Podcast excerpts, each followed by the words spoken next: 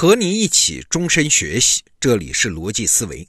今天啊，我给你介绍一本书，中信出版社二零一九年的一本新书，播音老师写的《草鱼河》，副标题是《中华文明四千年融合史》。咱们得到里面有这本书的金牌版电子书。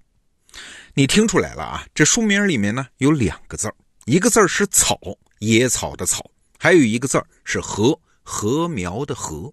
哎，这就是两个象征物了，说的当然就是农耕和游牧这两种文明方式。那为什么这本书很重要呢？你看，它纠正了我们的一个观念。晚清的李鸿章有一句话讲的很有名，他说啊，现在西方人来了啊，是咱们中国历史上三千年未有之大变局。你要是听惯了李鸿章的这句话，难免就对我们有个心理暗示，我们对原来的古代中国有一个想象。啊，就好像中国是一个安静的小山村，日升月落，男耕女织。哎，现在是西方人来了，打破了我们原来宁静的生活，所以才是三千年未有之大变局嘛。但是读过历史的人都知道，哪儿是这么回事呢？咱们中华民族啊，是自古多灾多难。近代的大变局出现之前，是一个更久远、更残酷的文明冲突和融合过程。啊，那就是游牧民族和农耕民族的冲突嘛。哎，波音老师这本书讲的就是这个过程。我看完了之后啊，更新了我的很多观念。比如说，请问一个问题啊，这农耕文明和游牧文明哪个在前呢？一般的理解是这样的：这游牧文明看起来比较简单，农耕文明好像比较复杂啊，所以游牧出现在前，农耕出现在后。哎，不对，事实是正好相反。你想，在农耕和游牧这两种比较高级的生产方式出现之前，人类是靠什么生存的嘞？啊，我们都知道是采集和狩猎，女的采集，男的狩猎。大自然就是我们的粮仓啊，饿了就去取啊，植物摘了带回家，动物是打死带回家。后来啊，是人类对植物和动物的认识水平都提高了。啊，这出去找、出去打，就不如自己在家里养了。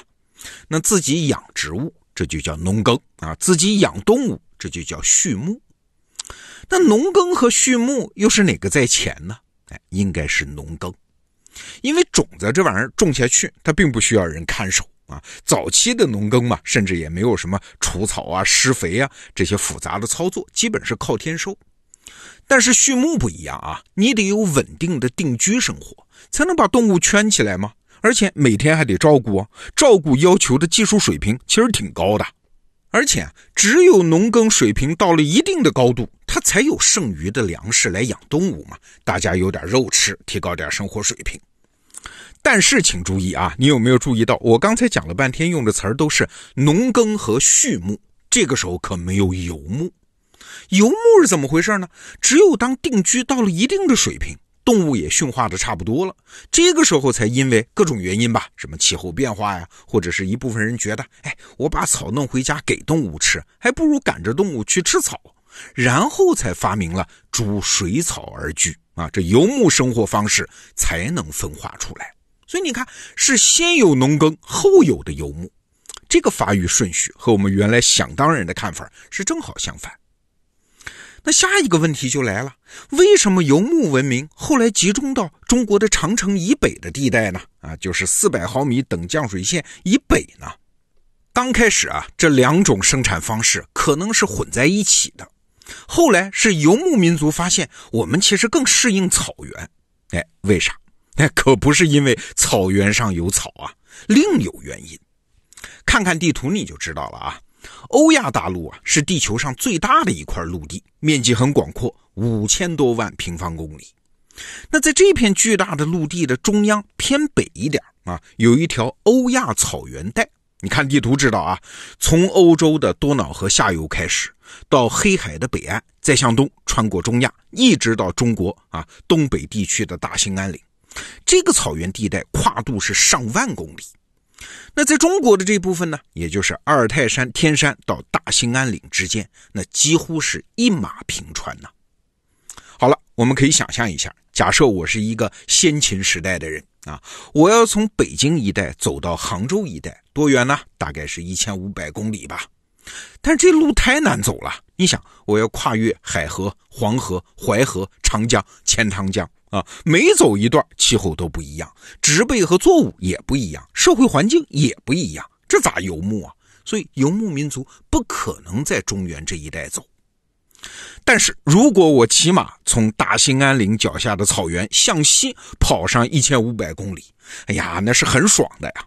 我根本不必为马匹准备饲料，随处都是草场嘛。啊，一句话，南北方向的迁徙路线要比在草原带东西方向的迁徙要困难得多。而且呢，一旦一些大型动物，像马呀、牛呀、骆驼呀，驯化成功之后，这草原就变得更加诱人了。因为这些动物可以作为草原上的运输工具啊，不仅是生产工具，还是运输工具，甚至是作战工具，让狩猎变得更加有效率。哎，这个时候游牧生活就正式诞生了。所以你看，这个过程啊，不是我们原来想象的，是有了草原就有了游牧，而是游牧的人最终选择了草原。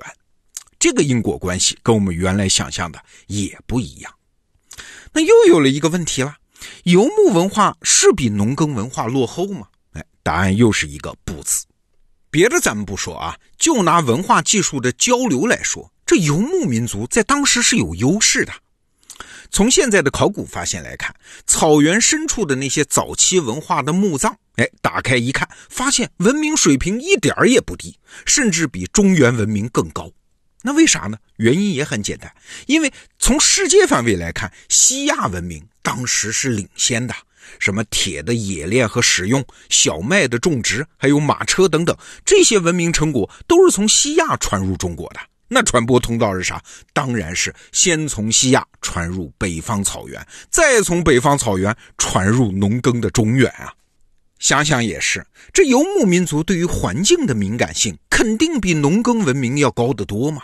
周边发生了什么事儿？天气是否有变化？附近是否有强盗？是否有野兽？等等，哎，最好都能心中有数。而且呢，游牧民族那自给自足的能力更差呀，更需要商人啊，所以更能获得远方的信息。所以，如果回到几千年前，这农耕和游牧相比，谁的文明水平更高呢？还真是不好说啊。农耕文明和游牧文明其实是没有后来的那种鄙视链的。那又奇怪了，后来的这个鄙视链它是怎么形成的呢？哎，除了文明水平的差距之外，其实还有一个很重要的原因呢，就是中原文明后来发明了文字嘛，而且我们有着世界历史上独一无二的连贯的历史记载。好了，农耕和游牧在历史上的碰撞和融合，我们这些后人呐听到的其实都是一面之词啊，都是农耕民族自己记载下来的啊，说人家游牧民族如何的野蛮凶残，农耕文明是如何的文明和善良等等。哎，这是一方沉默，另一方说话，几千年下来，我们只能留下这么个印象。所以啊，播音老师的这本书《草与河》就是想提醒我们这两点。第一，农耕和游牧，长城的南和北从来就不是两个文明啊，他们在源头上都是中华文明的一部分，是后来才分居的兄弟。那第二点呢，就是我们现在看到的二十四史记下来的历史，它只是整个中国史的一半另一半的草原史，因为没有连贯的历史记载，所以。他们的故事，连同他们的道理、他们的委屈，都被历史的烟尘给遮掉了。但是，就算是这样，我们作为理性的现代人，我们还是能够知道，这些游牧民族的兄弟，他就在咱们中华文明之内啊。虽然看不到，历史记载很少，因为没有游牧民族，中原的农耕文化根本就不会是现在我们看到的这个样子嘛。比如说，中国这个概念，它是怎么形成的呢？我们知道，内部凝聚从来是要靠外部压力的啊！你不能说你凝聚成了一个主体，外部压力你完全无视。就像我们现代中华民族的凝聚，那是要靠抗日战争这个残酷的过程才能形成的。哎，当年的中国概念一样，也是因为一场惨祸，那就是公元前七百七十一年，西戎攻入镐京，杀死了周幽王，然后周平王东迁洛阳，是这么个过程。现在我们把它当历史故事来看啊，已经变成了一个很香艳的叫做“烽火戏诸侯”的故事。但是你想，在那代人的心中，这和后来的什么靖康之耻啊，还有我们近代中国的甲午战争啊，那是差不多的，那是创剧痛深的历史故事啊。你就像我们现在学春秋那段历史的时候，有一句话你可能会觉得很奇怪：这齐桓公成为春秋五霸，是因为他打出了一个旗号，叫做尊王攘夷。这我们在中学历史上都学过吧？尊王两个字好理解啊，就是号召大家尊重周天子嘛。而攘夷呢，那就是代表华夏和夷狄死磕呀。但是奇怪啊，齐桓公的齐国不是在山东吗？他和那些游牧民族怎么能发生大战呢？又能赢得多少尊敬呢？啊，历史记载当中是有一些痕迹，但是都语焉不详了。反正后来孔子评价齐桓公和辅佐他的管仲的时候，说了一句话：说微管仲，无其背发左人矣。啊，就是没有管仲，我们都要变成夷狄了，那穿衣服的样子都变了。你看那一代人，当时的人记得他们的功勋，主要是他们和异族之间的战功。但是你看我们现在说起齐桓公和管仲啊，甭管是小说还是影视剧啊，都是他们怎么内斗啊，怎么传位啊，怎么在中原争霸呀，甚至是怎么首创妓院呢？那都是更有名的故事了。这说明啥？说明我们现在心目中的历史已经是被扭曲了的，残缺了一半的历史啊。好了，这本书有意思吧？把游牧民族放进来，摆脱了中原农耕文明的单一视角，我们又会看到一个什么样的中国历史呢？哎，明天我们接着聊。好，逻辑思维，明天见。